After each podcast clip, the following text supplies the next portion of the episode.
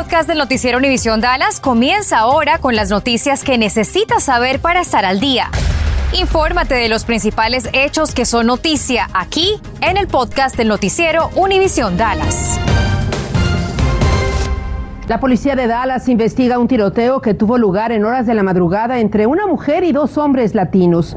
Sucedió pasada la 1.30 de la madrugada sobre la cuadra 300 de la calle Sparks. Una discusión escaló de tono hasta la balacera entre la mujer y los dos hombres. La investigación determinó después que las balas ingresaron a una residencia donde se encontraba un menor de edad.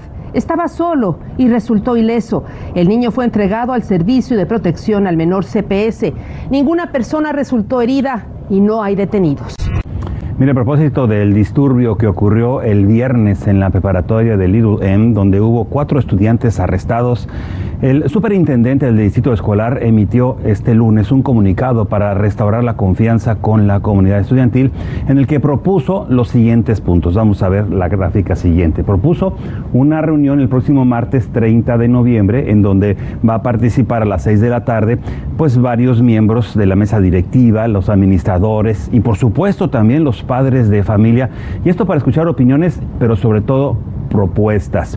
Además, se va a crear un comité independiente un comité independiente para revisar los hechos que llevaron al disturbio y se realizará una investigación independiente del supuesto incidente de acoso sexual que llevó a la protesta estudiantil.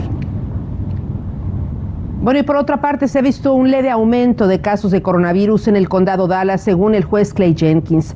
Hace apenas unas horas, durante una entrevista con Univision, el juez Jenkins recalcó la importancia de vacunarse con el refuerzo del coronavirus y de inmunizar a los niños a partir de los 5 años de edad. Unas 800 personas se vacunaron ayer domingo en el Fair Park y la espera para muchos fue de varias horas. Le preguntamos esta mañana al juez Jenkins qué medidas están adoptando para agilizar la vacunación contra el coronavirus y esto fue lo que nos dijo.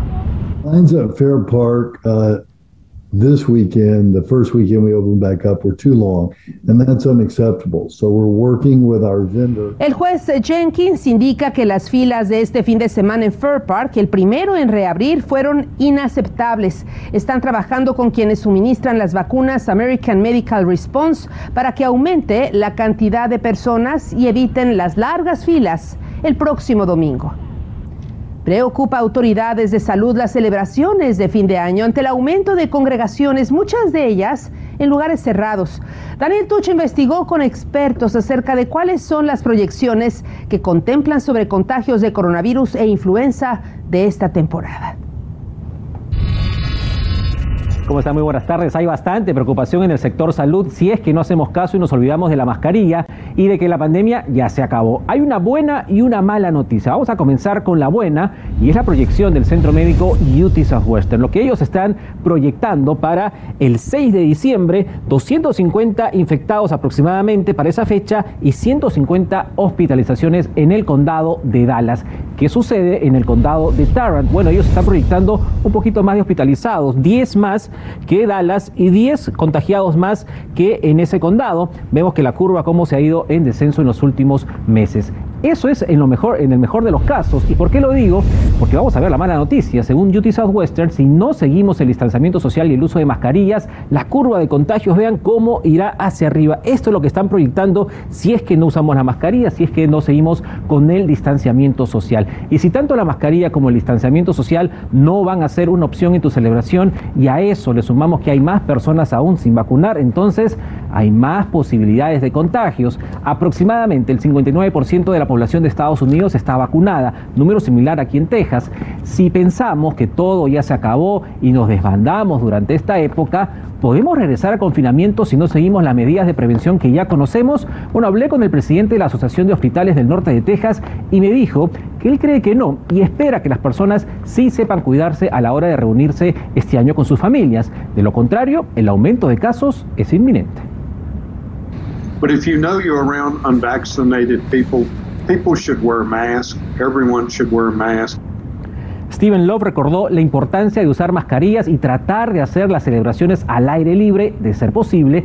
Y si sabes que vas a estar rodeado de personas que no están vacunadas, entonces también hay que protegerse. Ya los CDC aprobaron la semana pasada la tercera dosis de la vacuna, tanto de Pfizer como de Moderna, y aunque tienen que pasar un par de semanas para que entre completamente en efecto en tu organismo, es la mejor protección durante esta época del año donde estaremos pues de celebración en celebración. Así que a cuidarse y protegerse sobre todo con los que no están vacunados. Hablando de celebraciones, se acerca el Día de Acción de Gracias y seguramente está listo para preparar los deliciosos platillos para la familia o bien para los amigos. Sin embargo, ese día es cuando más se reportan incendios domésticos relacionados con el equipo de la cocina. Laura Cruces está en vivo desde la estación de bomberos de Arlington y nos cuenta cuáles son los principales errores que se cometen ese día. Laura, ¿cuáles son? Ángel, muy buenas tardes. El principal error, el más común, es dejar la cocina desatendida. Quizás usted se pone a cocinar y se pone a hacer otras cosas y es ahí cuando vienen los incendios. Me cuenta Jaciel Zapata de los bomberos de Arlington que Acción de Gracias es de los días más ocupados. Desafortunadamente durante este periodo del año suceden muchos incendios domésticos y hay muchas emergencias. Los bomberos de Arlington atendieron 114 llamadas de emergencia el año pasado, el Día de Acción de Gracias. Mucho tiene que ver con dejar desatendida la cocina o cuando uno está cocinando. Me explica que los padres deben ser cuidadosos. Evitar de que los niños anden en la cocina, de esa manera no se exponen a objetos peligrosos como cuchillos, fuentes de electricidad o fuentes de calor. Y si es de los que les gusta freír el pavo, surgen muchas emergencias, muchos descuidos y nuevamente la recomendación es no hacerlo. Busque otra manera más segura de cocinar su pavo. Y si mientras cocina se incendia su sartén o su horno. Puede usted pasarle una tapa al sartén, dejarlo cubrirlo, enfriarlo completamente y apagar el fuego. Si está cocinando dentro de un horno, también dejar la puerta cerrada y apagar el calor. Pero si no está seguro de poder hacerlo, simplemente deje esa área de peligro y llame al 911. Pero para estas fechas también es importante que tenga activado su detector de humo.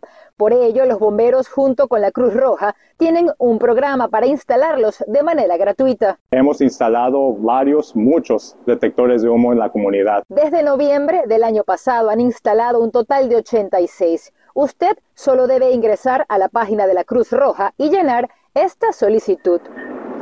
Bueno, pero ¿cuántos detectores debería tener en su casa? La recomendación de la Cruz Roja es por lo menos uno en cada piso de su casa o en cada nivel de su casa. Y si es posible, uno en cada habitación, Ángel. Bueno, Laura, muchas veces no sabemos si estos detectores están funcionando. ¿Cómo podemos estar seguros? Bueno, Ángel, esa era una duda que yo tenía, por eso me quedé acá con Jaciel Zapata de los bomberos de Arlington. Jaciel, uno de repente ve esto y no sabe en qué momento está funcionando. ¿Cómo saberlo? Bueno, esos detectores de humo que nosotros instalamos están fabricados para durar 10 años.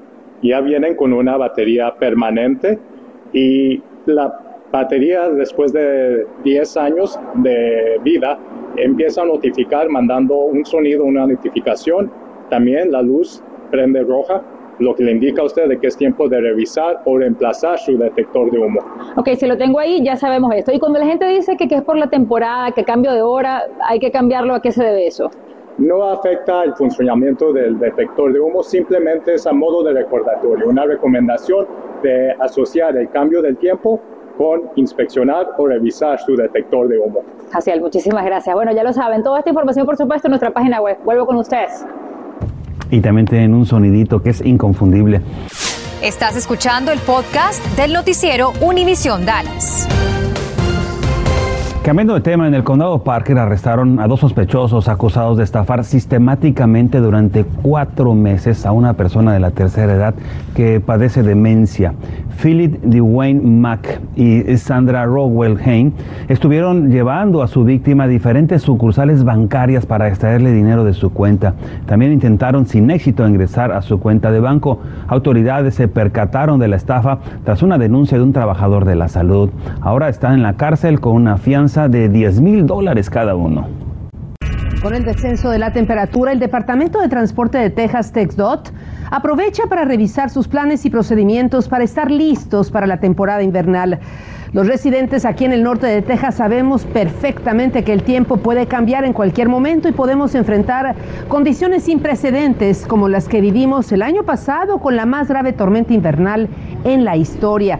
TexDot confirma que en el área de Dallas cuentan con 450 empleados y 184 camiones, mientras que en Fort Worth suman 200 empleados y 200 camiones, además de equipo para derretir el hielo, sal y también arena. Y por cierto que a partir de este miércoles usted podrá ver más patrullas en las carreteras del norte de Texas y de hecho en todo el estado. Es el operativo que brindará mayor seguridad. Los oficiales buscarán que los automovilistas cumplan con el reglamento de tránsito, pero sobre todo que nadie conduzca alcoholizado. En 2020 se emitieron casi 37 mil advertencias e infracciones, incluidos 395 arrestos por delitos graves, 205 arrestos por DWI y 120 arrestos a fugitivos. El operativo termina el domingo 28 por la noche. No le extrañe que este año le salga más cara, más costosa la cena de acción de gracias, con los problemas que estamos padeciendo en la distribución de suministros aunado a la inflación. Por ello, María Sosa repasa con un economista lo que podemos esperar con esta tendencia para las celebraciones de fin de año. Tómelo en cuenta. Algo que muchos no agradecerán este día de acción de gracias es el costo de la cena. Acompañamos a algunos consumidores a su compra para las fiestas y dijeron que ya lo sienten en su bolsillo. Este año casi todos los componentes de la cena de acción de gracias estarán más caros, desde el papel aluminio para tapar el pavo hasta los ingredientes para hacer el postre. Se espera que en promedio el costo de un pavo y todos los condimentos será 14% más alto que el año pasado. Esto según la encuesta anual de la Oficina Agrícola de Estados Unidos. Solo el pavo costará 24% más que en 2020. Expertos atribuyen el fenómeno a los problemas en la cadena de suministro, así como la dificultad de predecir la demanda debido al COVID y la alta demanda global de alimentos. Este no es un tema solo de las fiestas, afecta el día a día de los consumidores. El costo de la canasta de la compra hoy es 6.2% mayor, más caro que lo que era hace 12 meses. Y le tengo algunas de las recomendaciones de expertos para ahorrar en estas festividades. La primera es anote todas las cosas que usted planifica hacer desde ahora hasta el año nuevo y de ahí seleccione o escoja sus prioridades. Sea selectivo al cocinar, esto es muy importante. Enfóquese en un par de platillos, acompañamientos y postres, no todo lo que indica la tradición. También acepte invitaciones. Es más divertido, barato que ser el anfitrión. Contribuya con un platillo y ayude a recoger al anfitrión.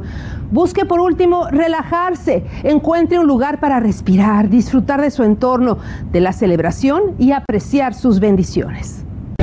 ¿Qué tal? Feliz inicio de semana. Los Dallas Cowboys no tendrán mucho tiempo para pensar en la derrota de anoche ante los Chiefs, ya que dentro de tres días estarán recibiendo a los Raiders en Día de Acción de Gracias. En cuanto al estado de los jugadores, Amari Cooper no estará disponible para el partido tras dar positivo al coronavirus. Coop era uno de los pocos jugadores que no se había vacunado y tendrá que esperar 10 días para su regreso. Las buenas noticias, CeeDee Lamb jugaría tras sufrir una contusión el domingo. Esto lo confirmó el vicepresidente Steven Jones, al igual que Tyron Smith, quien se espera que regrese de su lesión en el tobillo. Dak Prescott señaló que no está decepcionado sino furioso tras la derrota ante los Chiefs, donde el quarterback de los Vaqueros fue interceptado en dos ocasiones y no lanzó un solo pase de touchdown. Aún así, Dallas se mantiene en el tope de su división con récord de 7 ganados, solo 3 reveses. El jueves la acción arranca a las 3 y 30 de la tarde.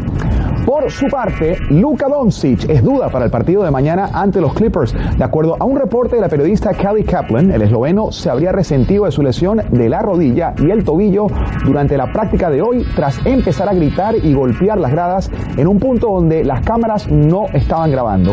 Los Mavs han perdido sus últimos tres partidos en ausencia de Luka. Tendremos una nueva actualización mañana para saber cómo se encuentra.